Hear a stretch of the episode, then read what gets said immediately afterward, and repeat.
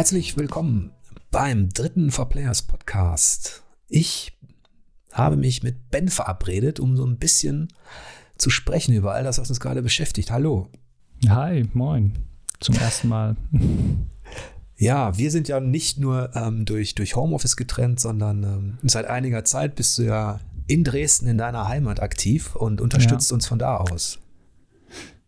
Das stimmt, ja. Ich weiß gar nicht wann, ich glaube vor, das ist auch schon wieder fünf Jahre her, dass ich ja quasi zurückgezogen bin aus, aus ganz, ganz verschiedenen Gründen. Ja, und seitdem Deshalb ist Homeoffice für mich schon länger eine Realität als für die Allgemeinheit. Ihr habt ja das ganze letzte Jahr im Homeoffice gemacht und ich mache das schon seit fünf Jahren. Ich spreche da aus sehr langer Erfahrung. Ja, das, das stimmt. Ähm, immerhin verbindet uns unter anderem die Elbe. das stimmt, ja. ähm, ab und zu bist du ja auch noch da und wir sind natürlich in Meetings, ja. aber es ist natürlich jetzt, einerseits ist es ein cooles Jubiläum für dich ähm, also du bist jetzt seit 2005 schon über 15 Jahre ja. bei uns aktiv. Wahnsinn. Hm. Ja, finde ich, äh, finde ich auch krass. Und die Zeit wirkt, als wenn es. Ich kann mich noch sehr genau an. Manchmal passiert das so, dass, dass Nachfolge oder Neuauflagen zu Spielen rauskamen, die damals rauskamen. Äh, und denke ich so, ja, ist ja gar nicht so lange her, lass es mal drei, vier, sieben Jahre alt sein oder so. Und denke ich, wow, nein, das ist aus meiner Anfangszeit bei, bei 4Players. Und das ist wirklich eine ganze Weile her. Ja. Es ist auch so eine kleine Konstante bei uns in der Redaktion, dass, ähm, dass viele in Anführungsstrichen alte Hasen dabei sind. Ähm, also, dass es scheinbar doch über die Jahre hinweg irgendwie funktionierte. Ja, mit dem, mit dem Alt ist. Als ich weiß noch, als ich, als ich angefangen habe, da war Matthias derjenige, der gesagt hat, ich bin so alt und wartet mal, bis ihr so alt seid. Und irgendwas ist mir aufgefallen, verdammt, jetzt sind wir so alt wie Matthias. 2005, warte mal, als du angefangen hast, irgendwann im Frühling war das. Ähm, ja, im April. Da, ja, das, das war übrigens auch ein schönes Spielejahr. Ja? Shadow of the Colossus kam raus. oh. Ja. ja. Ja. grandioses Jahr. Ich erinnere mich, wie das auf dem Fernseher da lief. Ja, ja, ja. Würdest du sagen, jetzt von außen betrachtet, ähm, dass, dass sich die Spielewelt stark verändert hat? Oh ja, klar, auf jeden Fall. Also für mich hat sie sich so gefühlt sogar zwei, drei, also es gab so zwei, drei Entwicklungen in den letzten 15 Jahren, die ich, ähm, also die mir tatsächlich auch immer oder recht häufig sehr bewusst sind.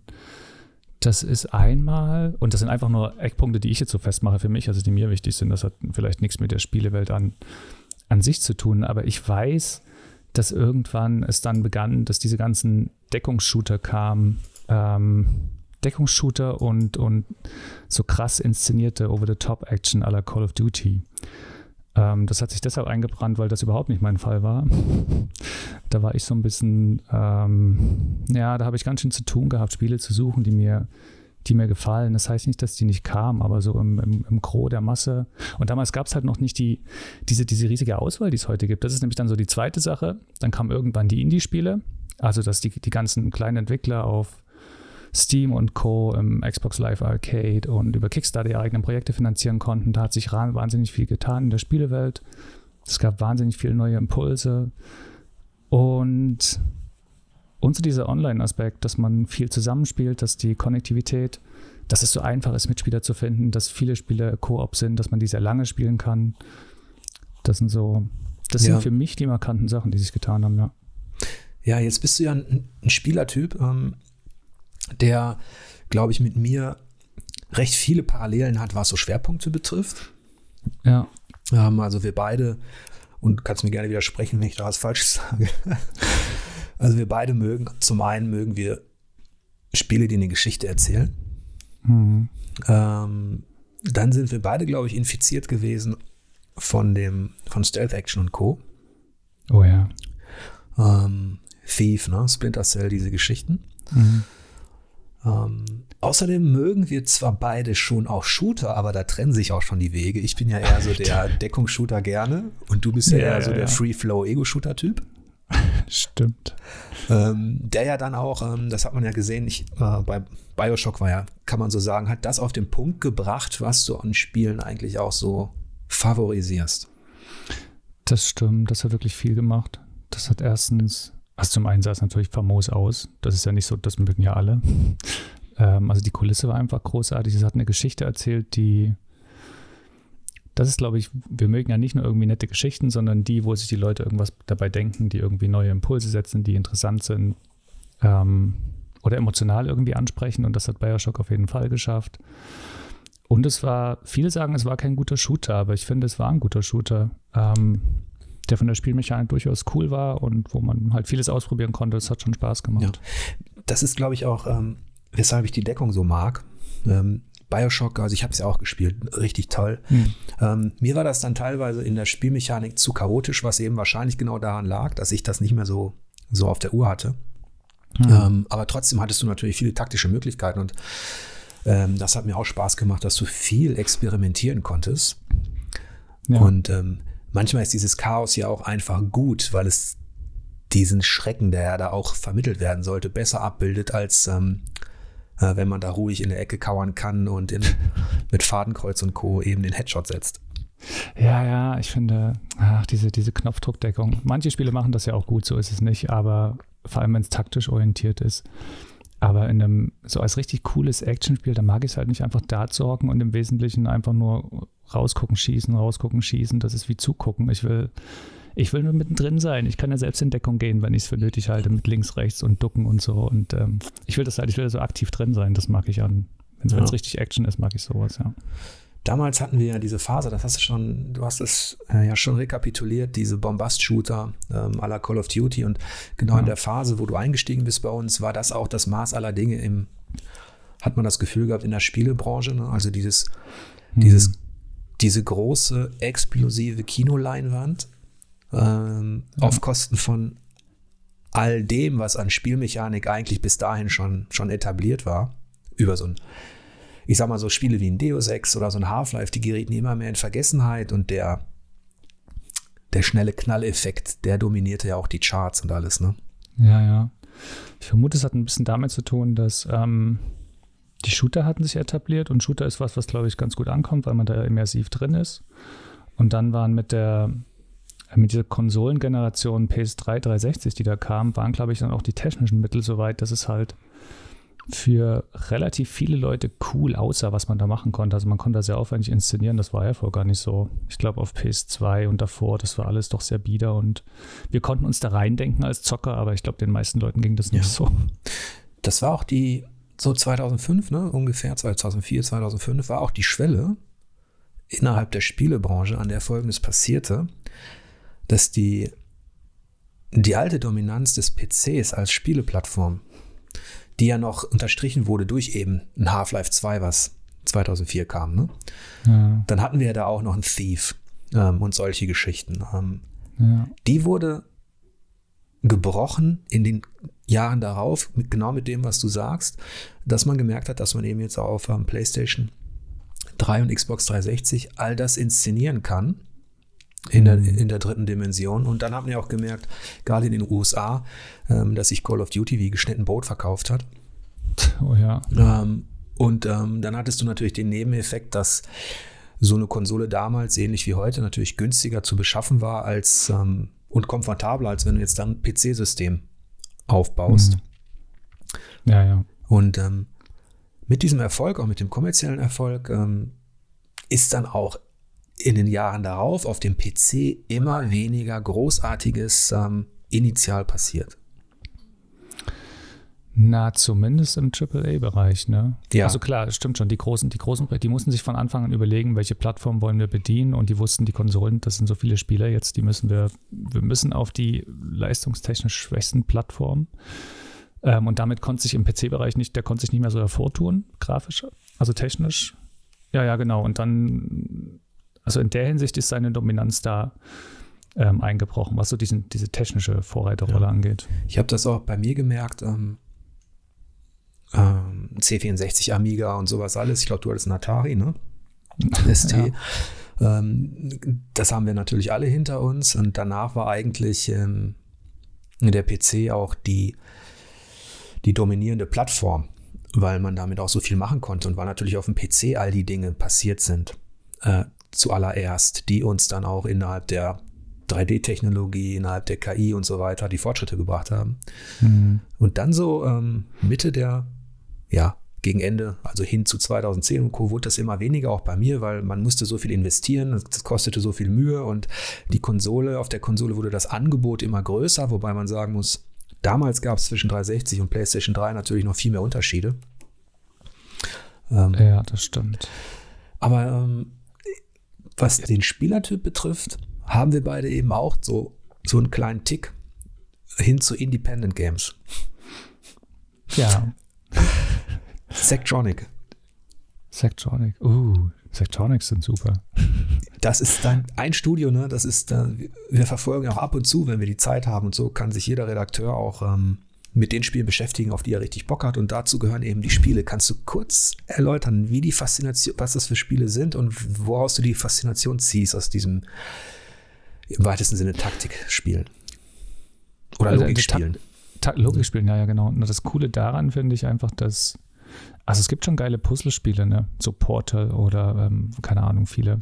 Ähm, und die haben teilweise sehr, sehr geile Mechaniken, die haben coole Aufgaben und man muss sich hineindenken und wenn es Klick macht, ist das cool und man muss sehr clever sein, um die Rätsel zu lösen. Aber die meisten von denen haben einen Lösungsweg, den man finden muss, vielleicht zwei. Also man muss im Grunde eine vorgegebene Lösung äh, bauen, nachbauen.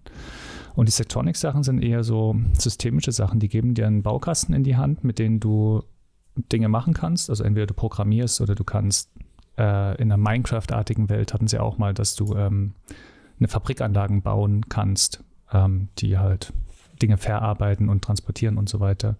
Und damit musst du irgendwie ein Endprodukt herstellen äh, oder irgendein Endergebnis erzielen. Und wie ist ja halt völlig frei. Äh, du bist völlig offen, du kannst das wirklich machen, wie du willst. Und ich mag das, dass man sich da so selbst einbringen kann und das ähm, noch effektiver gestalten kann, die Lösung das spricht mich irgendwie mehr an, diese, diese Freiheit und gleichzeitig auch diese Herausforderung damit. Ja, ich habe ähm, auch sehr gerne ähm, Space Jam gespielt. Ja. Ähm, das ist ja alles so dieses Baukastenprinzip, ähm, was, was dich dazu ähm, ja zwingt, aber auch eben auf eine unterhaltsame Art, logisch zu denken und zu experimentieren. Mhm. Es ist auch immer ein bisschen Trial and Error, aber wenn du dann merkst, mit der Erfahrung ähm, kannst du halt eine Routine entwickeln oder, eine, oder anders. Du gewinnst ähnlich wie bei mathematischen Formeln, gewinnst du dann auch so einen Einblick. Ähm, ja. Und das ist natürlich das besser, ne? Ja, genau. Und ähm, das ist natürlich eine schöne Sache, wenn man dann ähm, sich freuen kann darüber, dass man eben so ein, eine komplexere Formelkette eben äh, umgesetzt hat. Ja, Richtig. Und es ist halt, die Sache ist, es ist die eigene Lösung. Man hat es selbst gebaut. Man hat es, man, man weiß, das ist nicht das vorgegebene Ding, sondern man musste das irgendwie selbst äh, zusammen konstruieren. Das ist schon cool. Hätten wir früher so sowas in Chemie oder Physik gehabt, wäre ich da bestimmt auch besser gewesen. Boah, Chemie, hör mal auf, ja. Fand ich ganz furchtbar, war ich so froh, als ich das in der 11. abwählen konnte. Das war gar nicht mein Fall. Ja. Da hat, da hat die Schule oder die ja, die Wissensvermittlung das auch nie hingekriegt. So mit, und da sind Spiele ja auch eigentlich ein schönes, eine schöne Schnittstelle, wie so ein Missing Link, die Dinge erfahrbarer machen können, wenn sie sich dann damit beschäftigen. Das kann ich mir auch sehr gut im Chemieunterricht mit Formeln und so vorstellen.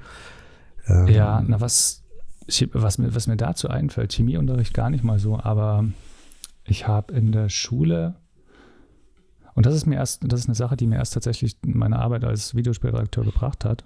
Ich habe in der Schule habe ich Deutschunterricht gehasst. Weder habe ich gern geschrieben, noch habe ich gern Texte irgendwie analysiert oder, oder auseinandergenommen oder Bücher gelesen überhaupt. Das hätte ich nicht gedacht. Ja, ja, weil ähm, ich hatte das so wahrgenommen und ich tue einigen meiner Lehrerinnen, das weiß ich unrecht, weil die haben das versucht, mir anders zu vermitteln. Aber ich habe das so wahrgenommen wie, du musst es lesen. Ähm, das ist wichtig, weil es irgendwie Kunst ist. ähm, und du musst das so analysieren und man kann das verschieden interpretieren, aber das war immer dieses, dieses trockene Auseinandernehmen seines Selbstzwecks wegen. Was ich damals nämlich nicht verstanden habe, ist, dass ähm, die ganze Kunst, die ist vorrangig dazu da, und das, das ist mir über Videospiele und, und auch Filme und, und Serien klar geworden, die ganze Kunst ist dazu da, ähm, Spaß zu machen. Es muss einfach, du guckst, du guckst dir was an, ein Gemälde meinetwegen, ich mag moderne Kunst sehr oder irgendwas, irgendeine Statue, und du findest das aus irgendeinem Grund cool oder ein Videospiel. Das ist geil. Und dann fängst du an, mit Leuten drüber zu reden. Und das ist es, was eigentlich äh, die, die, Diskussion mit, mit, mit Kunst und Kunstwerken ist. Dann überlegst du, warum dir was Spaß macht, was da drin steckt. Und ähm, aber dieser, dieser Aufhänger ist immer die, die Lust dran. Und das hat, das ging ja in der Schule völlig ab. Und das ist, ja, das, das ist mir so ein Thema. Schule ja, das ich, ich finde es deshalb interessant, weil ähm, du gehörst jetzt zu, sag ich mal, zu den Redakteuren und du bist auch deshalb bei 4Players, weil du stilistisch äh, sehr gut bist. Ich lese deine Texte sehr gerne. Ähm, ich finde deine, du hast halt eine spezielle, eben auch einen speziellen Blick auf Stories und auf Geschichten. Das merkt man auch in deinen Texten. Obwohl mhm. du eben, und das wird manchmal, weil wir beide ja schon so ein bisschen ähm, die Erzählung mögen, sind wir beide aber auch immer noch ähm, Arcade-Spielmechanik-Freaks. ja, ja, auf anderer Ebene. Ja. Ähm, aber in der Schule war es bei mir ähnlich. Ich war in Deutsch jetzt auch nicht die die, die, die große Leuchte. Es war immer unheimlich schwierig, in Deutsch eine gute Note zu bekommen. Und mhm. ich hatte, es war immer eine ferne Welt. Die Literatur, die wir analysieren mussten, die war auch immer so schwer und politisch. Und ja. die hätte man sich in dem Alter auch gar nicht angetan. Man kam nach Hause und hat, ja. weiß ich nicht, in seinem Hobbit geschmökert oder in den vergessenen Welten mit Dritzte Oden, keine Ahnung. Ja, ähm, an, an diesen Welten, an denen man Spaß hatte, auch Spaß an dem Geschriebenen. Ja. Und dann warst du in der Schule und hattest irgendwie oh, Sansibar oder der letzte Grund oder äh, irgendwie Theodor Fontane und bei all dem, was man, ja, Klassiker sind wichtig, auch in der Bildungsvermittlung, nur das sind ferne Welten, die, zu denen man keinen persönlichen Bezug hatte. Ja, stimmt. Einige Lehrer haben dann das versucht aufzubrechen und man hat auch gemerkt, sobald die Bücher, die es zu analysieren galt oder zu besprechen galt, ein bisschen moderneren Bezug hatten, ähm, dann fiel es einem auch wieder leichter. Ähm, erst an der ja. Uni ging es mir übrigens so, ähm, dass ich meine, sage ich mal, ja, nicht Liebe zur Literatur, aber dieses Faszinierende an der Literatur auch wieder entdeckt habe neu. Denn mhm. da ging es ganz, da haben wir ganz anders gearbeitet. Da war, das nannte sich Close Reading. Äh, da haben wir uns dann äh, mit Literatur beschäftigt und wirklich die Lupe angelegt, zum Beispiel auf einen Absatz von ja. Henrik Ibsen oder irgendwem in, in einem Roman und haben dann halt geguckt, warum wirkt dieser Absatz jetzt so oder so. Okay. Und jetzt kommen wir, glaube ich, das ist das, was du meintest, so geht es mir auch in der Spielekritik und Spieleanalyse, dass sich bestimmte Szenen eines Spiels lösen etwas bei mir aus. Und jetzt mhm. kann man schreiben, äh, geil, spannend, langweilig oder so, aber es ist natürlich dann schwierig zu sagen, warum denn? Warum ist das denn jetzt gerade langweilig? Ja. Ähm, was löst denn die Langeweile aus? Oder noch, noch, besser ist natürlich, was löst Spannung oder eine Neugier aus? Oder sogar, und das gibt es ja auch in Spielen, eine Art Gänsehautgefühl. Ne? Mhm. Ja, das finde ich auch das, das, das Spannende an, an dem, was wir machen, ähm, dieses Herausfinden, warum was funktioniert. Also ich habe ohnehin, bin ohnehin daran interessiert, herauszufinden, warum Künstler Dinge so, so tun, wie sie sie tun. Und ähm, dann auch äh, aber herauszufinden, wie wirkt was bei mir und warum ist das so? Was genau in dem, was genau löst das gerade aus? Und gerade Spiele sind ja urkomplex, was das angeht. Da kommt dann so viel rein. Ja. Und da gibt es eben, finde ich, schon die Anknüpfungspunkte auch an die, deswegen ist es eigentlich, sind die Geisteswissenschaften, die sind für mich komplett unterschätzt in dieser ganzen Gesellschaft. Jetzt sind wir natürlich in einem Metier tätig, äh, in der Spielewelt, die jetzt nicht unbedingt, ähm, also das braucht man nicht. Da hatte ich letztens mit Matthias auch ein schönes kleines Gespräch. Das ist nicht in erster Linie wichtig für eine Gesellschaft wie vieles andere. Ne? Mhm. Ich weiß, in deiner Familie arbeiten zum Beispiel einige ähm, im, im, Krankenhaus, ne? in der Pflege. Ja, ja. Ähm, also diese direkten Sachen, die eine Gesellschaft braucht, die sind natürlich auch relevanter und so. Und ich mhm. erinnere mich noch daran, dass in meiner Familie auch mal sowas wie, du testest jetzt Spiele, wofür hast du denn studiert? ähm, ja. Das, ich habe ich habe mir, ähm, also sehe es auch so, die, die, die, so eine, so eine Kulturkritik im weitesten Sinne, wie auch immer, die ist schon wichtig. Also es ist interessant drüber zu reden und ich glaube, es ist auch, es hat schon einen Wert für die, äh, für die Menschen, wenn man darüber spricht, dass überhaupt dass überhaupt Diskussionen dadurch auch angestoßen werden. Ich glaube, das ist eine große Aufgabe dessen, was das wir machen, dass man überhaupt drüber redet. Ähm, aber ja, diese, diese direkte, der direkte Nutzen erschließt sich nicht sofort. Diese analytischen Geschichten, die man dann, oder diese, dieses Handwerkszeug, was man sich aneignet, wenn man unter anderem irgendwas studiert in den Geisteswissenschaften, sei es eine Sprache, sei es Geschichte oder irgendwas anderes. Mhm. Äh, da habe ich gemerkt, die helfen schon auch sehr in der, in der Besprechung der Spiele. Ähm, und gut ist auch, dass das, was du sagtest, dass man aber gleichzeitig nicht in diese komplett verkopfte ähm, strukturelle Analyse kommt, die es ja auch in der Literatur gibt, ähm, zum Beispiel den das Dekonstruieren ist ja eine eigene Methode, die habe ich immer gehasst an der Uni, weil da ist nicht der Spaß im Vordergrund, sondern da geht es alleine darum, dass man eiskalt wie ein Roboter ähm, ohne Blick auf die Intention des Autors das analysiert, was rausgekommen ist an Zeichen und Sprache.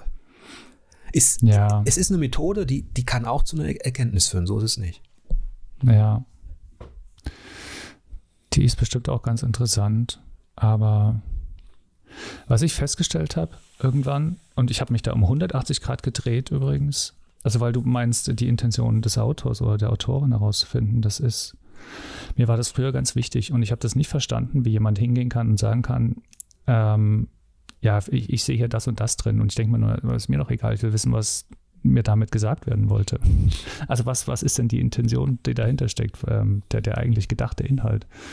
Und inzwischen also ich, es gibt da, das ist ein langer Prozess gewesen und da sind viele Argumente, die ich jetzt aufführen könnte, aber inzwischen ist es für mich tatsächlich so, das Wichtigste ist eigentlich nur, wie es, oder entscheidend ist, wie es beim, bei den Rezipienten ankommt. Ja.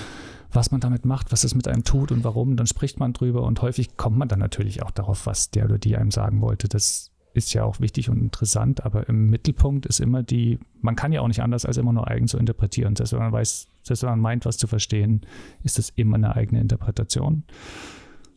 Ja, da hat sich mein Blick auf die, auf die Kunstwelt gewandelt.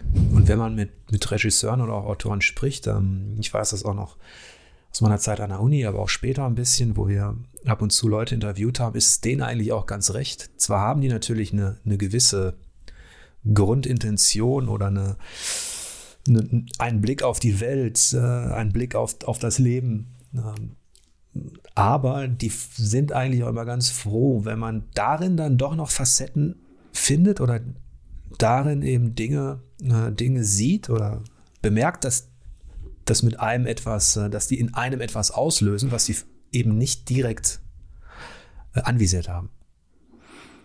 Ja, das ist natürlich auch jetzt ein weites Feld. Ähm, bei Spielen ist es, da müssen wir auch ehrlich sein, da war es in den viele Jahre immer noch gar, gar nicht diese Frage, weil die Themen gar nicht so erzählerisch so komplex waren. Ja, richtig. Und weil die, die Geschichte zum großen Teil ja einfach nur dazu diente, überhaupt ein Spiel, also einen Vorwand zu haben, dass der Held von A nach B läuft. Ja. Das ist ja völlig profan im Grunde. Ja. Das hat sich erst in letzter Zeit so ein bisschen manchmal gewandelt.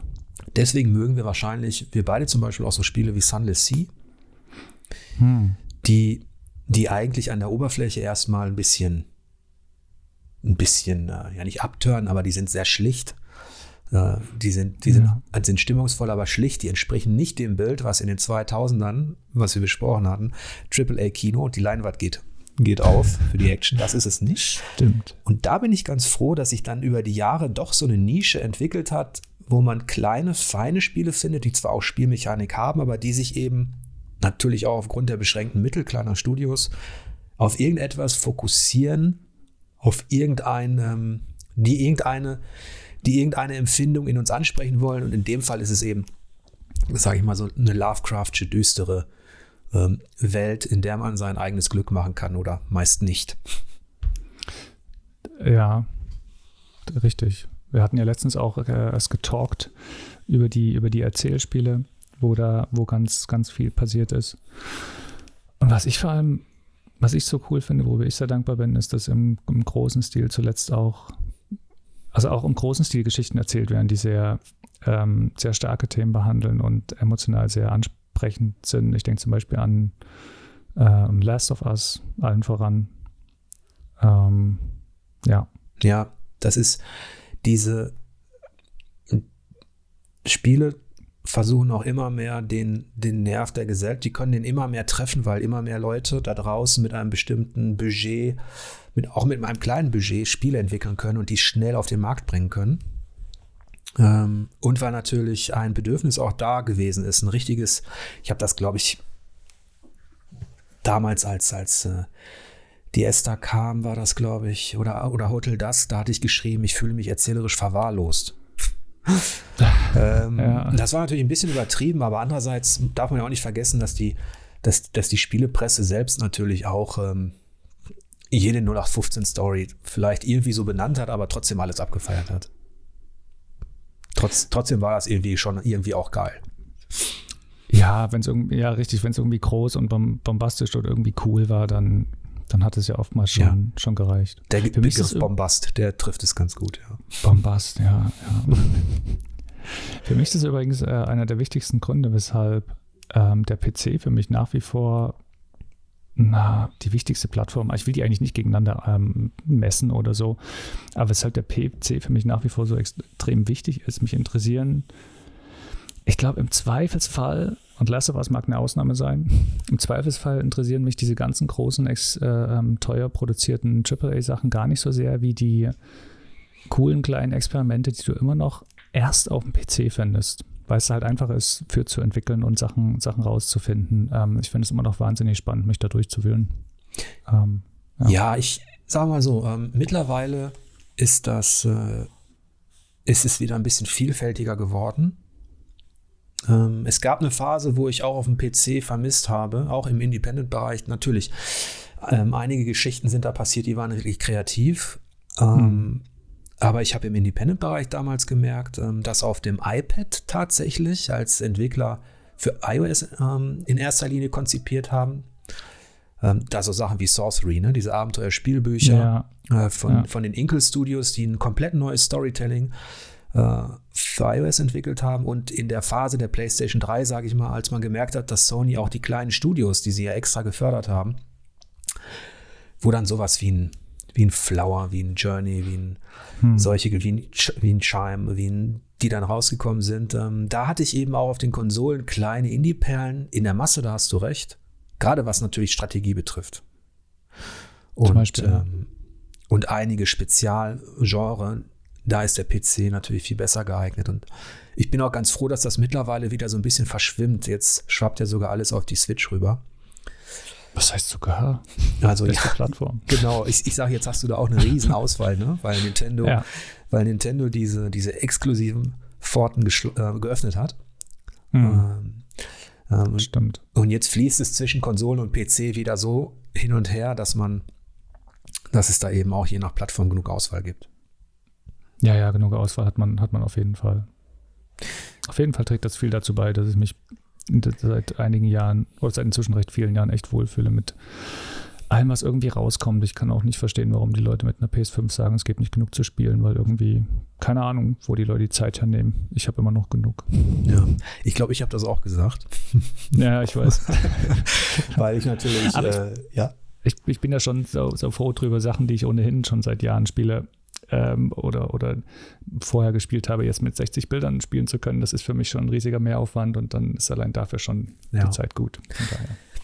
Ja, jetzt haben wir so viel über Stories gesprochen, äh, nur damit man das nicht äh, falsch versteht. Ich habe auch einen riesen Bock und ich weiß, dass du da ja auch ähm, so tickst auf reine Arcade-Hand-Auge-Koordinationsspiele. Ja, hallo. Und ähm, da sind wir zwar nicht deckungsgleich, was diese Nische speziell betrifft, in allem, aber ich weiß, ja. du bist natürlich ein absoluter Freund von Geometry Wars und solchen Geschichten. Ja. Die spiele ich auch gerne, nur lange nicht so gut wie du. Naja, so gut bin ich da leider auch nicht. Nicht so gut, wie ich gerne wollte. Ja, aber ich bin auch ein Riesenfreund von, von eben Hausmarke. Die haben ja auf dem Amiga ja. mal angefangen, auch die Finnen und ähm, ja. Resogun, Nex, äh, Nex Machina, diese Geschichten, Superstar das damals und ähm, ja. wo es auch nur darum geht, einen Highscore zu knacken, Hand-Auge-Koordination und wo von allen Seiten was passiert und ich muss versuchen, so gut und schnell wie möglich durch ein Level zu kommen, ohne, ohne Story-Zwischensequenzen. Das erinnert mich immer an diese wunderbare Arcade-Zeit, ähm, hm. als man eben an den Automaten stand, ne? Die habe ich nicht mitgemacht. Ich bin ja, da ich im Osten aufgewachsen bin, konnte ich erst zocken, als die Spielewelt schon in der, in der Heimcomputerwelt quasi angekommen war. Und äh, also da gab es Automaten noch, aber da war, glaube ich, die Hochzeit dann auch schon vorbei und bei uns standen auch irgendwie kaum welche. Also ich habe mal in, in einer Kneipe auf einer Parallelstraße habe ich mal E-Sport gespielt. Hm. Okay. So. Ja. Da hört es dann fast schon auf. Und irgendwie im Landheim bei den Tschechen mal an einem Automaten gestanden, aber das war fast schon alles. Ja, die Tschechen, die waren, die hatten da immer, die hatten noch immer ein bisschen mehr Kontakt, sage ich mal, ne? Damals, äh, ja überhaupt, also für uns, äh, gerade als, als Dresdner, für uns gab es bei den Tschechen immer ein paar Sachen, die es im Osten halt nicht gab. Und dann sind, sind wir ganz gern ab und zu rübergefahren und haben dann ein bisschen gekauft und Dinge gemacht. Ja. Ja, jetzt ist, äh, wie gesagt, ich freue mich auf Returnal, das jetzt Ja, Ende April kommt, in vier Wochen. Freut man Ja. sich auf so ein kleines Spiel von Hausmarke mit der PlayStation 5. Ähm, kleines Spiel ist gut, die verkaufen das als großes Spiel, das sollte besser, besser Ja, das- können. Stimmt, da müssen wir mal abwarten, ne, was sie abliefern. Da soll Ja, jetzt alles drin sein. Das soll sein ein Sci-Fi-Thriller. Ein bisschen mit Horror irgendwas. Da soll alles Mögliche an Entwicklung drin sein und so weiter. Ich lasse mich Mhm. mal überraschen. Es ist, es ist mutig von den Finn, deswegen, ähm, ich, ich bin halt gewohnt, dass sie eher die kleineren, in Anführungsstrichen, Projekte machen, obwohl das Wort auch nicht passt, denn natürlich musst du auch, wenn du so eine Arcade-Arena aufbaust, steckt da natürlich auch richtig viel Arbeit drin.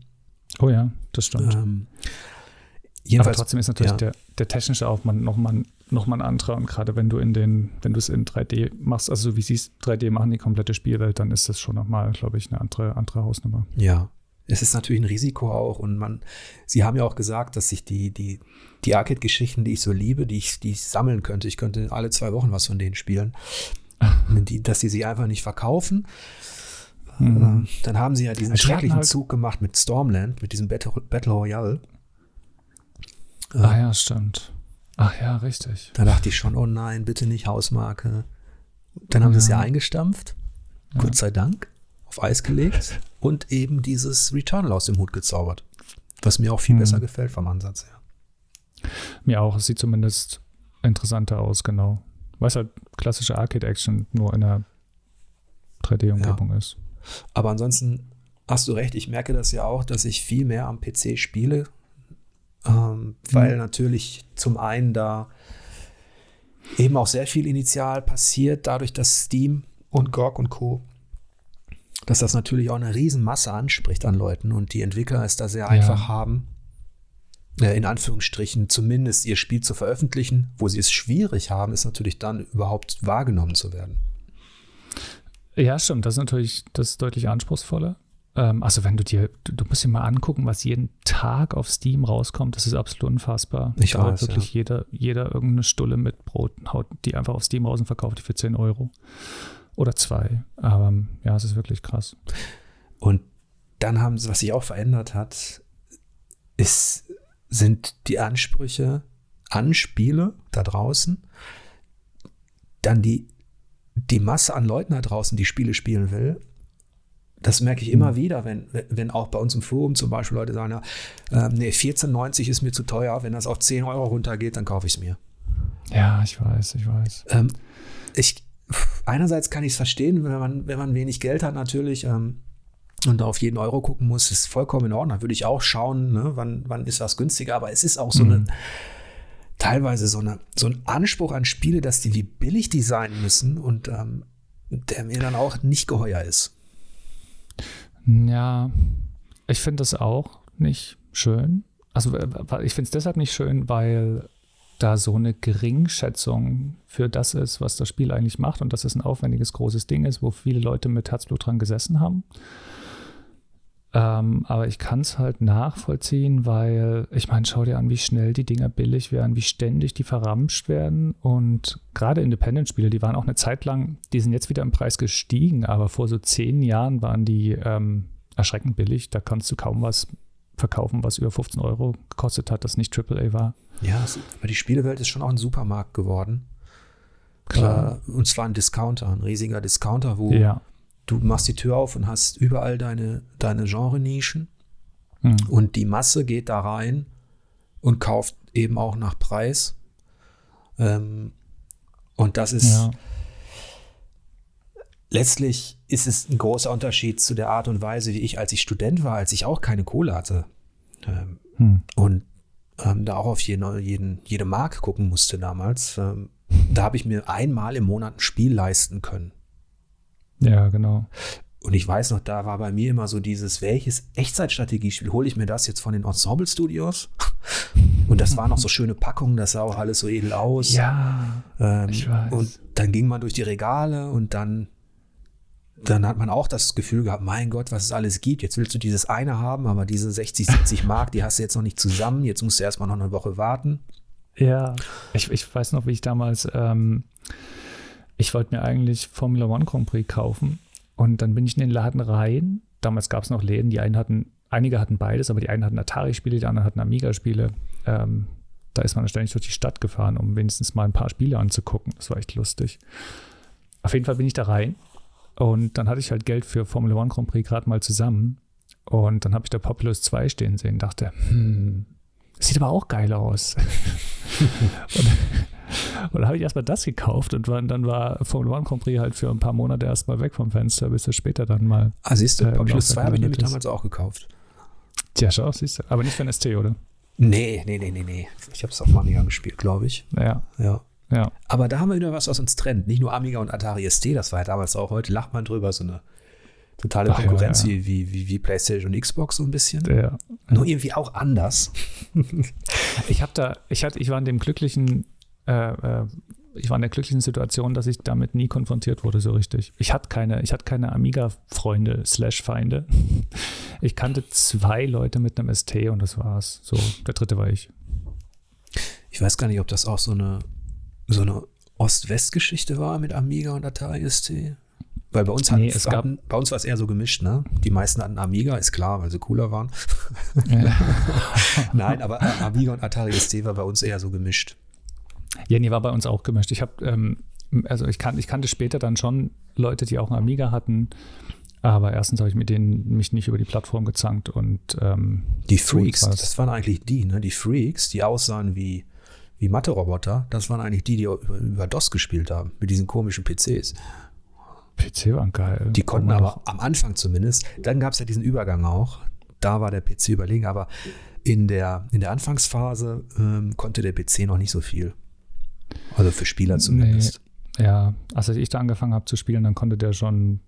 Ich glaube, ich habe mir von einem, von einem Schulfreund, heute noch guten Freund von mir, habe ich den PC abgekauft. Das war mein erster und eine der ersten Sachen, die ich gespielt habe, war, also neben Doom natürlich, war TIE Fighter. Mhm. Und das waren auch Sachen, die du nirgendwo sonst bekommen hast. Ja, Dafür ja. war der geil. dafür war der richtig gut. Das war ja auch Ja. die Schnittstelle dann zu 3D richtig. Ja, ja. Ja, genau. Aber da habe ich wieder was gefunden, was uns trennt. Hm. Ich sehe keine, keine Harmonieveranstaltung. Und zwar Rennspiele. Da bist du Ja, sowohl was Simulationen betrifft, als auch was arcadige Sachen betrifft. Stichwort Wipeout. hm. Fährst Oh. du voll drauf ab. Und da ist bei mir die absolute Bremse in der Motivation. das stimmt, aber gar nicht erst anfangen. Also, Ja, Rennspiele waren für mich immer ganz groß. Von Anfang an. Eines der ersten Spiele, die ich mir für den, äh, das erste, was ich mir gekauft hatte, war ein Master System. Und da war Alex Kid vorinstalliert, aber dann habe ich mir irgendwann Super Monaco Grand Prix, hieß das, glaube ich, ja, ja, gekauft. Äh, das mit meinem Bruder ein bisschen gespielt, dann meistens alleine. Und dann immer Rennspiele waren immer mit dabei. ja. Ich habe das Einzige, was ich gern gespielt habe, aber ich glaube, da habe ich auch nur, war Metropolis Street Racer. Immerhin, das war Dreamcast, ne? geil. Ja. Das hat mir gefallen. Das hatte so, das war so ästhetisch cool. Das äh, Hm. auch mit den Pylonen so, das war wie in einer Fahrschule nochmal. so gemächlich. Stimmt. Ja. Ähm, und dann irgendwann, das ist nicht mein, den Kick. Ich krieg den Kick da einfach nicht. Es ist aber auch nicht bei Motorradspielen oder bei Rennspielen. Das kickt mich nicht. Vielleicht liegt es auch daran, dass ich jetzt, Hm. ich habe ja noch nicht mal ein Auto, ne? Ja, auch nicht. Aber ich, ich fahre unheimlich gerne Auto, aber ich habe keins. Ja. Man braucht ja keins in der Stadt. Für mich Aber so, so Rennen, Rennen per Fahrrad oder so auch nicht dein? Schule? äh, ich hatte BMX, das hat Spaß gemacht. Früher. Okay. Also so mit 35. Nee. nee, BMX hat damals Spaß gemacht. Ich weiß, da kam ich immer mit blauen Flecken aufgekratzten Knien und Blessuren. Da haben wir Ah, im okay. Wald immer uns mit, mit dem Kumpel ähm, so ein Parcours Ja. aufgebaut. Voll der 0815 Pfosten-Parcours. Also, Ja, egal. und dann haben wir da immer so getan, als wären wir jetzt in den großen Arenen und ähm, das hatte sowas wie Dressurreiten mit Fahrrad. Stimmt. Ja. Ich hatte, BMX bin ich leider nie, nie gefahren. Ich hatte aber zu, meine Mutter hatte damals einen Freund und der kannte jemanden und über den haben wir mein Fahrrad zu so einem halben Rennrad umgebaut. So mit, also mit, mit so einem äh, Hm. gebogenen Rennlenker und keine Ja. Ahnung, irgendwie Bremsen. das war urgeil und dann kam die Wende und auf einmal war das Rad nichts mehr wert. Ah, okay, weil diese Rennräder das mit dem gebogenen Ding, da erinnere ich mich auch noch dran, da hatte auch ein, ein, Nachbar von mir und dann haben wir uns mal getroffen und da war so ein abschüssiges Gelände. Ja. Und dann hat er gesagt, willst du auch mal? Und ich hatte noch gar keine Erfahrung mit, mit dieser physikalischen Geschichte der Beschleunigung. okay. Und habe dann gedacht, ich muss schneller sein und habe dann den Fehler gemacht, viel zu viel beschleunigt zu haben und konnte das Ding nicht mehr bremsen.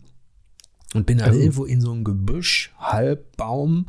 Jedenfalls war sein Fahrrad danach richtig im Eimer. Oh. Und ähm, ich musste meine. Der war auch richtig sauer dann. Und ich habe ja auch ja, gesagt, klar. ja, was soll ich machen? Ich konnte nicht bremsen. Ja. Ähm, und er meint, du musst, du hättest auch viel, du hättest gar nicht die ganze Zeit so beschleunigen müssen. Die Moral von der Geschichte, ich habe Ärger gekriegt, der hat das ja. Fahrrad von meinen Eltern ersetzt gekriegt. Und wir haben, danach habe ich nur noch BMX gemacht. Okay, und, na, und du hast nie wieder was mit Rennsport angefasst. ja, vielleicht, ich weiß auch nicht, ja. Äh, aber das ist ja auch so. In so einer Redaktion, wir sind trotzdem relativ, relativ breit aufgestellt, glaube ich, wir beide. Ähm, ja, was, was die Genre betrifft. Ähm, Gibt es auch irgendetwas, wo du sagen würdest, oh Gott, Finger weg, das geht gar nicht? Call of Duty und sowas weiß ich.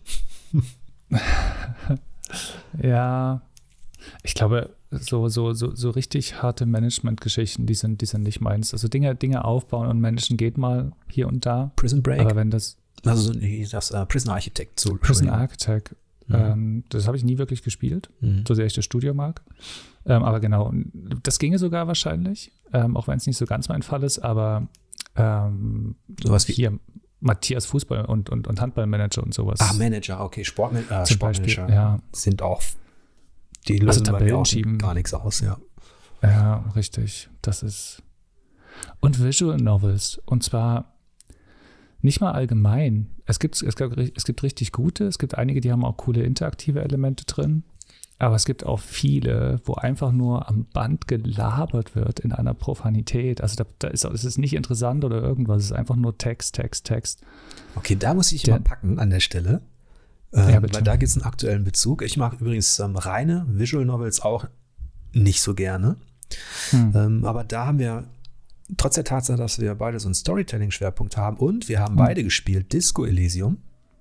Ja. Ich habe jetzt den Final Cut vorgestellt. Ich, du hast damals 87 Prozent gegeben. Ich hatte keine Zeit, es zu zocken, habe deinen Test gelesen, danach das Spiel ja. gespielt ähm, und äh, mich da komplett wiedergefunden in deiner Einschätzung. Also ich, ich finde es ja. auch sehr faszinierend. So, aber da sind wir an der Stelle, wo da auch der, der Vorwurf kommt an Disco Elysium, das ist doch nur Gelaber, da kann ich ein Buch lesen.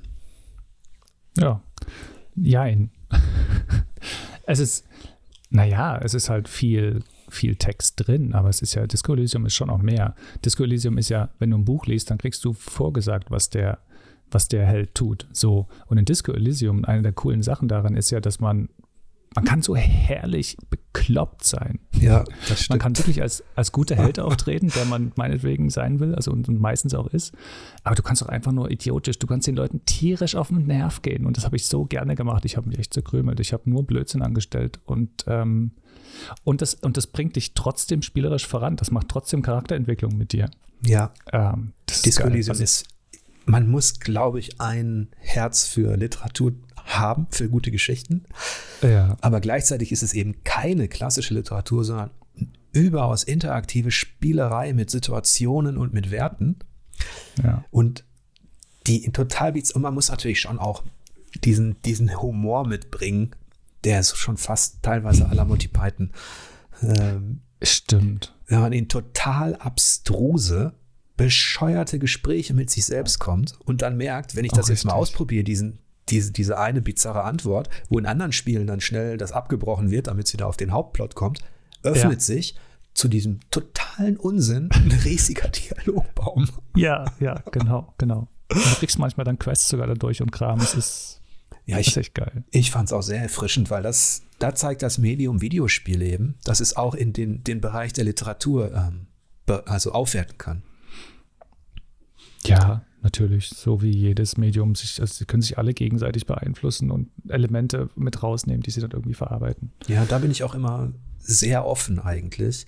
Ähm, es gab ja auch den Vorwurf eine Zeit lang, ähm, als eben diese Phase vorbei war, der Triple die ist nicht vorbei, aber als der Schwerpunkt Hollywood Bombast, Kino, AAA Action, Call of Duty, Krach, Bumm, als der dann letztlich so ein bisschen verdrängt wurde von dem, was du auch mit The Last of Us, wobei The Last of Us schon das Ende dieser Entwicklung ist, aber von Spielen, die, die was erzählen wollten, die auch filmische Elemente des Erzählens und der Regie angeboten haben. Hm. Ähm, da kam dann der Vorwurf aus bestimmten Ecken, ja, aber dann macht doch gleich ein, dann könnt ihr auch gleich einen Film drehen. Ähm, wir brauchen das nicht. Wir wollen Spielmechanik. Und da war ich auch immer so, bei mir gibt es gar nicht dieses Entweder-Oder. Nee, genau, für mich auch nicht. Das ist überhaupt nicht, äh, das stimmt nicht, das ist überhaupt nicht wichtig, aber im Wesentlichen ist erstmal wichtig, dass das Ding, was du dann erlebst, und es ist völlig egal, wie es sich nennt und weiß es nicht, äh, dass das irgendwie Spaß macht. Und wenn ich da interaktiv dran teilhaben kann, dann mache ich das gerne. So, das sind für mich Videospiele und dann gucke ich, ob das irgendwie cool ist und für mich funktioniert und weiß es nicht. Und wenn ich dann ein Arcade-Spiel spielen will, dann lege ich halt ein anderes ein. Ja. Ähm, statt einem Erzählspiel. So. Und, und da gibt es auch so einen Blick auf Spiele, sage ich mal, oder so eine Tendenz, dass Leute schon, das ist ja auch so, wenn du privat zockst, hast du nun mal deine sehr schnellen äh, Regler, die dir sagen, das ist was für mich, das mag ich gar nicht, das kommt in die Schublade, das da rein, ist vollkommen ja. okay. Ne? Dieses Genre mag mhm. ich nicht, dann spiele ich es eben nicht und das Thema Fantasy haut mir ab damit, alles gut. ähm, aber dabei für uns als Spielekritiker, wir müssen halt schon ein bisschen offener sein und wir dürfen nicht Dinge verurteilen, nur weil sie benutzt werden oder weil sie aus einem bestimmten anderen Medium kommen oder weil sie so oder so sind, sondern sie müssen bei uns beweisen, ob sie eben eine Wirkung erzeugen. Also nicht das, ja. was dargestellt wird, ist eigentlich wichtig. Ob da jetzt ein Dialog aller Hollywood dargestellt wird oder eben, oder eben ein, ein, ein taktisches Rätsel wie, wie in den 80ern, sondern wie das wirkt, ob es Spaß macht. Ja, das sehe ich, das sehe ich genauso ähm, mit einer Einschränkung oder Ergänzung, ähm, was interessant ist, weil das ist mir diese Woche wieder aufgefallen. Du hast gesagt, dass wir als Spielekritiker, ähm, ich sehe mich in dem Fall gar nicht als, ich sehe eigentlich, also meine die Sache ist, meine Herangehensweise an Spiele ist einfach nur, dass ich gern spiele.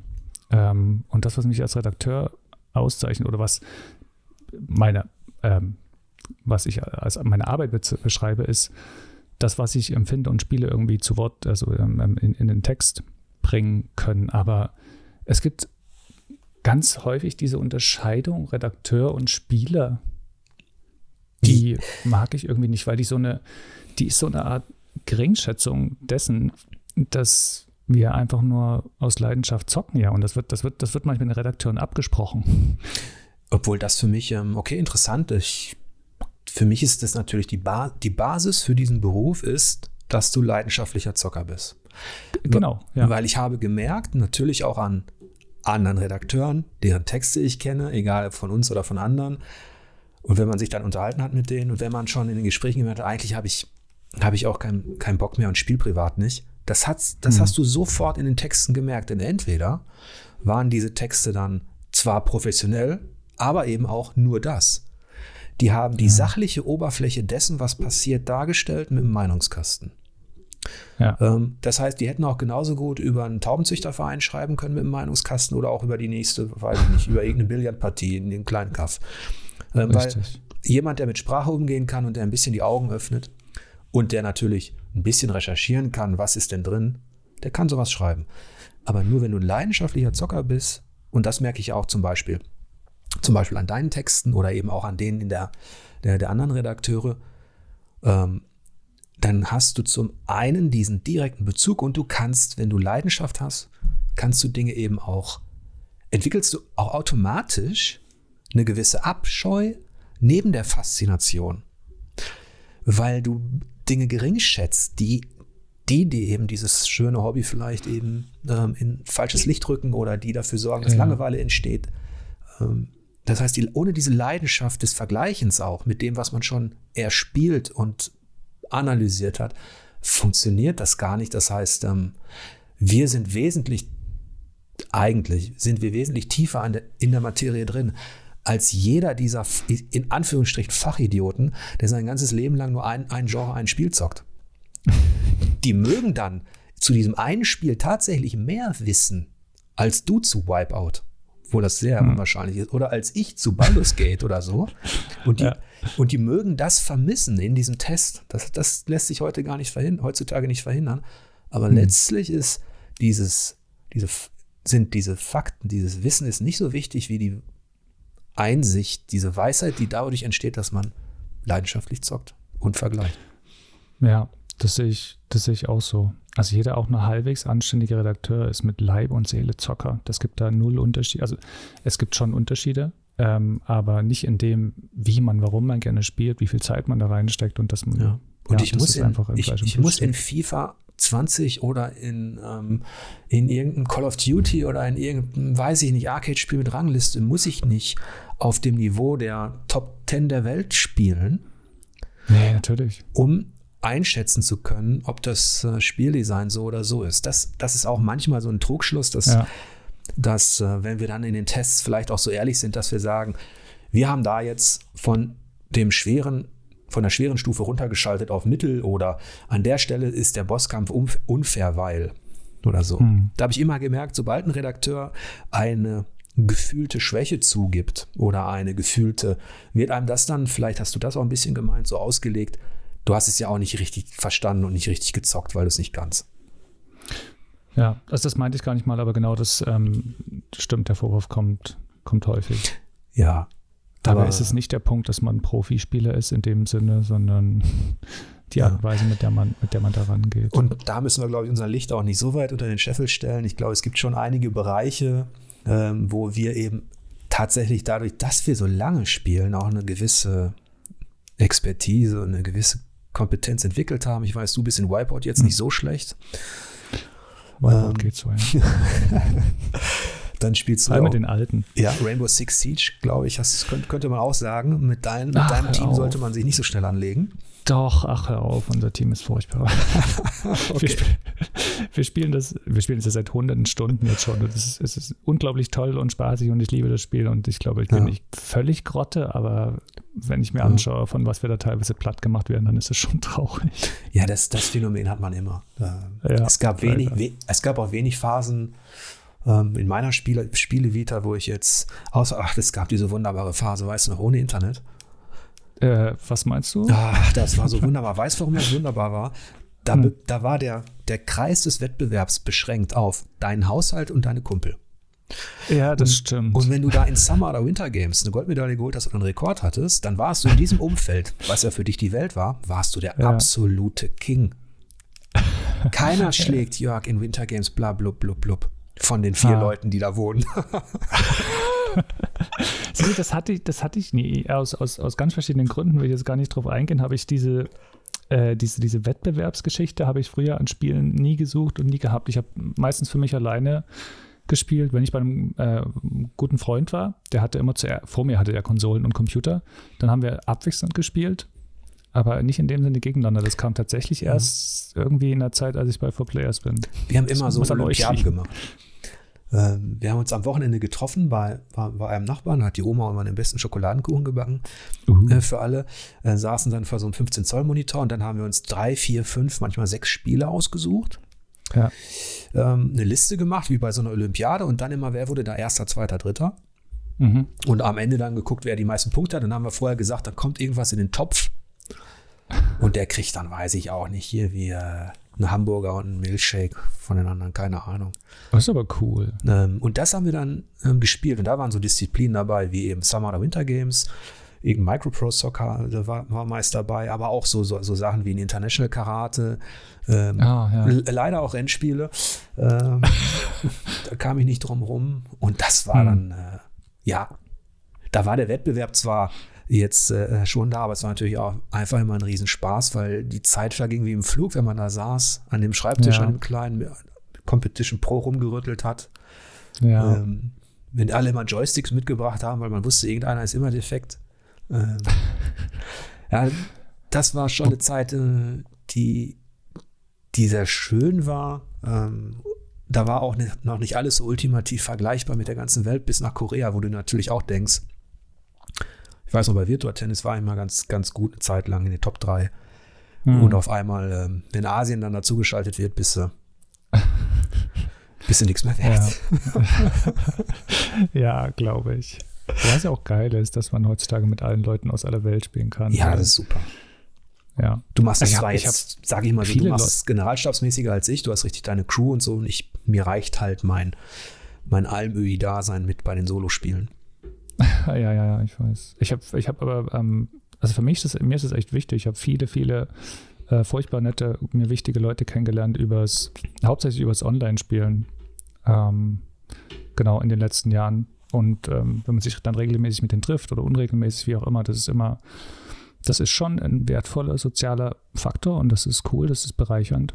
Also von daher, Ja, wenn man, wenn man solche gefunden hat, ne, mit denen man auch wirklich gut spielen kann, ja. wo sich dann vielleicht auch noch etwas, äh, ja, so eine Freundschaft ergibt oder so über dies, das Spielen hinaus, dann ist es, dann ist es cool. Ja. Ähm, und dann ist es sicherlich auch eine Bereicherung. Wo wir übrigens bei einem aktuellen Thema sind. Hm. Outriders kommt ja, Oh ja. kommt ja diese Woche raus. Wir wollten eigentlich, am liebsten haben wir natürlich immer so früh wie möglich den Test. Das ist ja, Ja, auch dein gut. Baby. Kannst du vielleicht mal sagen, wie es da aussieht? Na, wir können ja, also heute ist das Spiel veröffentlicht worden. Ich glaube, die Server gingen nachts online, ich weiß es gar nicht genau. Ähm, wir haben seit gestern Keys, wir konnten auch seit gestern Nachmittag spielen. Ähm, die Demo hat jetzt ohnehin schon jeder spielen können, bis zu Level 6 hat man alle Charaktere ausprobieren können und genau, ja, jetzt, jetzt, jetzt bin ich da halt dran. Ähm, schlag mich da Koop und Solo, je nachdem, was gerade ansteht, meistens Koop tatsächlich durch. Und wir gucken mal, was daraus wird. Also für mich, wenn, wenn ihr jetzt alle Ostern macht, dann bin ich quasi in Outriders unterwegs. Genau, das Spiel selbst. Der Matthias hatte damals die Vorschau gemacht Ja. und nannte es, glaube ich, oder hatte im Teaser äh, Gears of Destiny.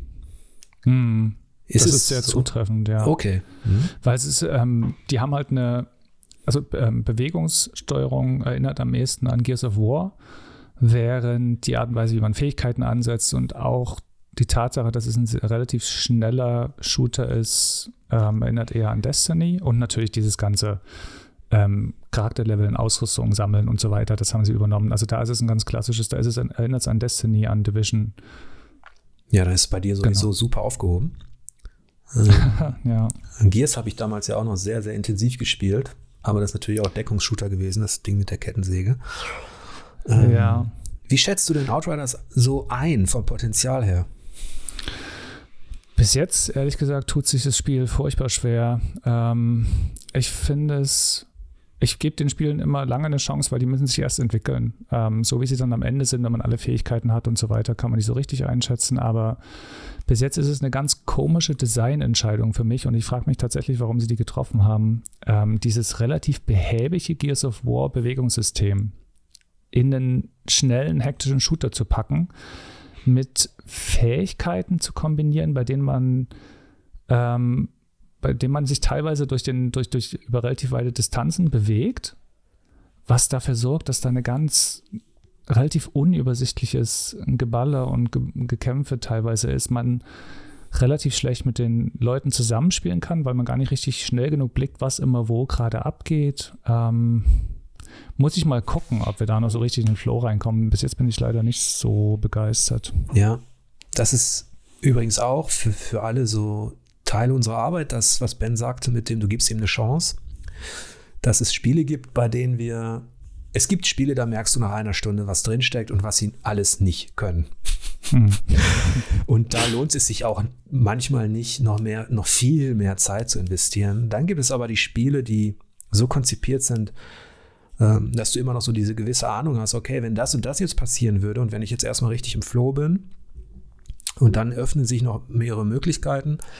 Bei Rollenspielen kommt noch die Story hinzu, ähm, aber Charakterentwicklung ist ja mittlerweile auch in Shootern wichtig. Ja. Ähm, Ich zumindest in- wenn es um Fähigkeiten geht, ja. Ja, ja, ich habe das in, in Division 2 ganz deutlich gemerkt. Ich mochte den ersten Teil, dann kam der zweite und der hat sich in den ersten Stunden irgendwie, also der war mau, die Waffen waren so pff, mäßig, die Fähigkeiten waren okay. Und erst als man dann wirklich ins Endgame kam, ähm, wenn, man, wenn man co- coole Waffen hatte und wenn man mit den Fähigkeiten erstens richtig umgehen konnte und die auch voll entwickelt hatte und Waffen und Ausrüstung aufeinander angepasst hatte und so eine Sachen, ähm, dann ist es einer der besten Shooter überhaupt den ich hunderte Stunden, also 600 Stunden habe ich, glaube ich, fast auf der, auf der Uhr dort jetzt. In, Ähm, in Destiny. In Division 2. Ach, Division 2, sorry. In Division 2, ja. Sorry, falls ich Destiny gesagt habe. Ähm, genau. Und von daher weiß ich, dass das sich entwickeln kann und will hier auch gerne warten, bis das soweit ist. Ja, das ist, das ist ja auch richtig so, dass äh, diesen, diese Zeit investieren wir eben bei all den Spielen, wo man das ähm, so ein bisschen absehen kann, weil sich dann natürlich auch hinsichtlich der Wertung etwas tun kann.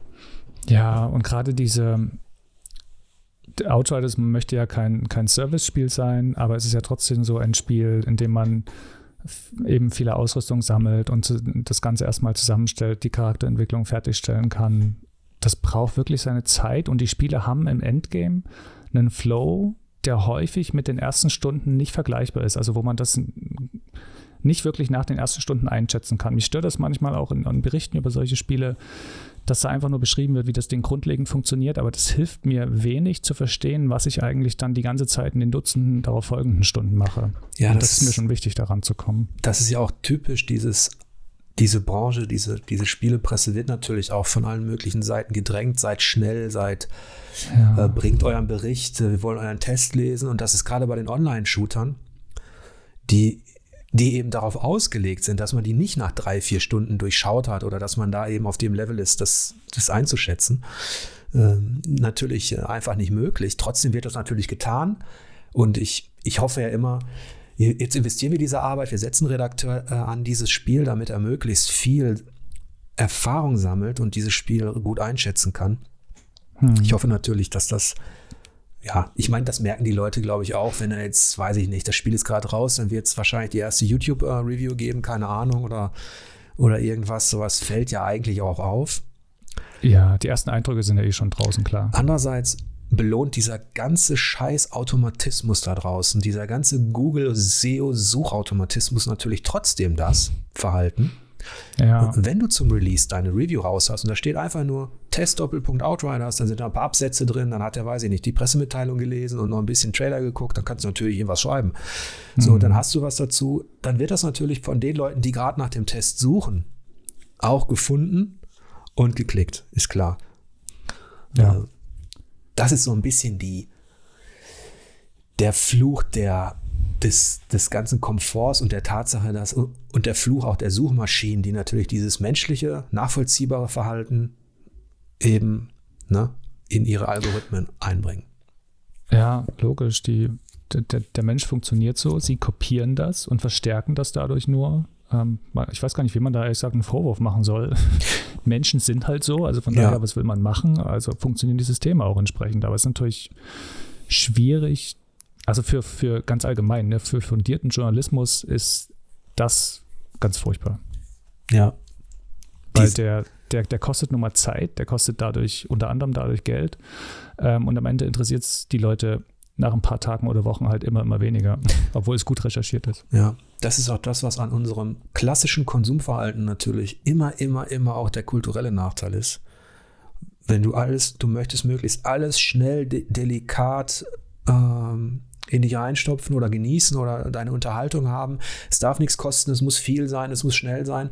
Das ist, ja. das ist natürlich ein Kontrapunkt zu all dem in der Kultur und Gesellschaft, was eben eine gewisse Zeit braucht, eine Geduld, eine Hingabe, um etwas zu erstmal richtig einzuschätzen. Also sich zurückzunehmen und erstmal sich auf eine Sache zu konzentrieren und die zu besprechen, widerspricht ja eigentlich komplett auch diesem totalen Supermarktverhalten, das diese Spielebranche auch kennzeichnet. Richtig, ja. Der schnelle Dopaminkick. ja. Wir, so ist es ja nicht. Wir sind ja, wie du sagst, wir sind auch Zocker, wir sind auch Spieler.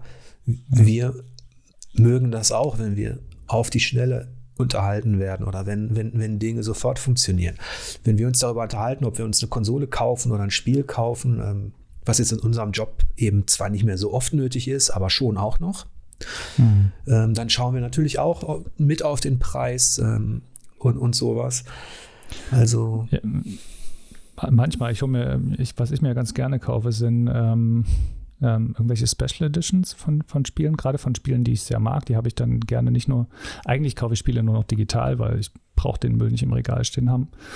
Und aber so Sonderausgaben mit einer hübschen Statue oder irgendwas. Und obwohl obwohl da ganz wenig dabei ist. Das fällt mir nur gerade ein, was gerade die Woche aktuell war für uns wegen bei unserer Vorschau.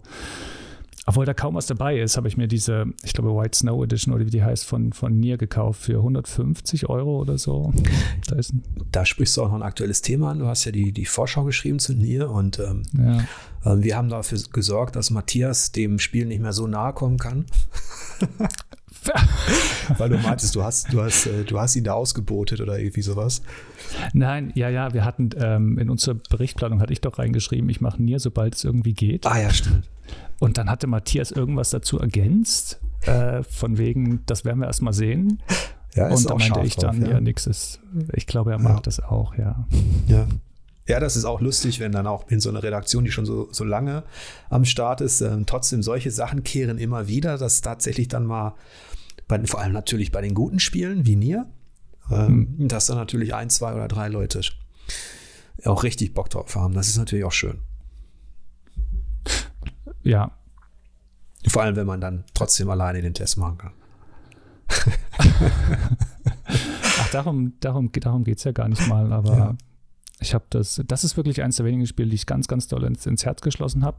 Mir hat, was ich völlig vergessen hatte, ich habe damals dieses schwurbelige Fa Zweitfazit, ich hatte nicht den Testturnier gemacht, aber ich habe so ein schwurbeliges Zweitfazit dazu geschrieben. Ähm, das äh, ja, war, war, war recht eigen. Und das Schöne, was ich eigentlich sagen wollte, was, das ist direkt mal eine der, eine der tollen Seiten des, ähm, des Redakteurslebens gewesen, die, da kam ja letzte Woche dann die E-Mail, dass äh, völlig aus dem Blauen, dass ähm, Square Enix uns eine jetzt schon vollständige Version des Spiels eben für Vorschauzwecke ähm, anbieten könnte. Und genau, und dann konnte ich halt, dann konnte ich zu meinem Geburtstag eins meiner absoluten Lieblingsspiele in einer fantastisch überarbeiteten Version spielen und ich war super, super glücklich. Das war, das war wirklich großartig für mich. Das freut mich, dass da so alles zusammenkam. Das ist manchmal ja. tatsächlich so. Nicht in der Regel, aber das sind, das sind natürlich schöne Momente und dieses, was die Leser auch, was ich auch verstehen kann, könnt ihr nicht mehrere Perspektiven auf ein Spiel, mehrere Einschätzungen.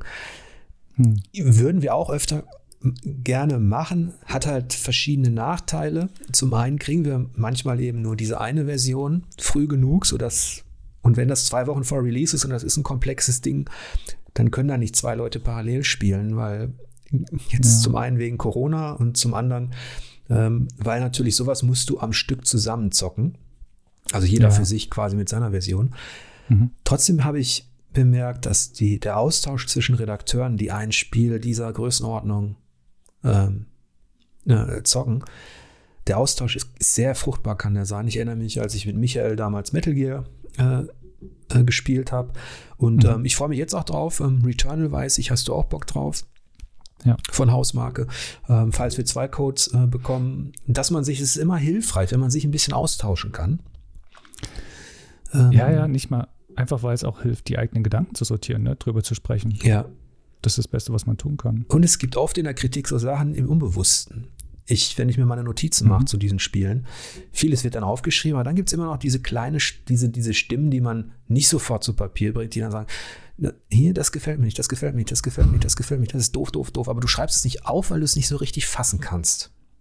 Du, kann, ja, du kannst nicht direkt mit einem Wort den, Kon das, den Kontrapunkt bestimmen. Irgendwas, irgendwas ist da doof. Ja. Aber das sind, das, sind, das sind dann die interessanten Stellen, wo ich dann, also da gehe ich wirklich in mir und über, überlege, in mich und überlege, was genau passiert denn da und warum und was hätte man denn, wie wäre es denn, wenn es anders wäre, was würde das ändern und dann wirklich dahinter zu kommen, das finde ich, ich finde das super spannend. Ja. Und dann kann es auch die Erkenntnis geben, selbst, also wenn zwei Redakteure, die beide Bock drauf haben auf dieses Spiel, also mit dem Genre was anfangen können und mit dem, mit dem Studio und dann über ein und dieselbe Stelle sprechen können, Manchmal sieht man das genauso, denn ja, ja, klar, ist mir auch aufgefallen, ist total doof oder eben anders. Aber an dieser, es kann auch Punkte geben, wo, wo sich das dann auch trennt, wo man ganz andere Einschätzungen auf einmal hört, ähm, mhm. ähm, wo etwas gar nicht gestört hat. Und das sind auch gerade diese Widersprüche, die sind für mich auch gar nicht, die sind für mich auch immer bereichernd. Ja. Ähm, weil sie eben ja auch zeigen, wie unterschiedlich Spiele und einzelne Situationen sogar wirken können. Richtig, ja. Ich finde es ähm, so, so, so wichtig mir das ist, Ähm, ich weiß nicht, ob das jedem Redakteur, also ob das auch so geht, aber ich habe ein gewisses Bedürfnis, mich auszudrücken und gehört zu werden. Ich glaube, das spielt schon damit rein, dass ich, dass ich ähm, Redakteur bin und über das schreibe, was mir wichtig ist. Ähm, aber so interessant finde ich es eigentlich auch und so super spannend finde ich es, andere Sachen zu hören, weil das sind Seiten, die ich halt logischerweise dieses mir nicht selbst erschließen, weil ich die nicht sehen kann aus meiner subjektiven Perspektive. Und diese Diskussion über Spiele, die, die ist eigentlich das, was ich cool finde. Und ähm, dann soll auch jeder da mit aller Leidenschaft reingehen, also im Guten natürlich. Und das finde ich unheimlich spannend und interessant. Ja, ich habe auch das Gefühl, wir haben jetzt schon überzogen. oh Aber es ist nicht schlimm. Wir haben nicht so viel überzogen wie ich im letzten Podcast mit Matthias. ähm, wir haben es sogar noch geschafft, mit Disco Elysium und Outriders zwei Themen reinzubringen, die relativ aktuell sind. Ja. Ähm, es hat mir viel Spaß gemacht. Ja. Mit dir zu schnacken, Ben. Das war bestimmt auch nicht das letzte Mal.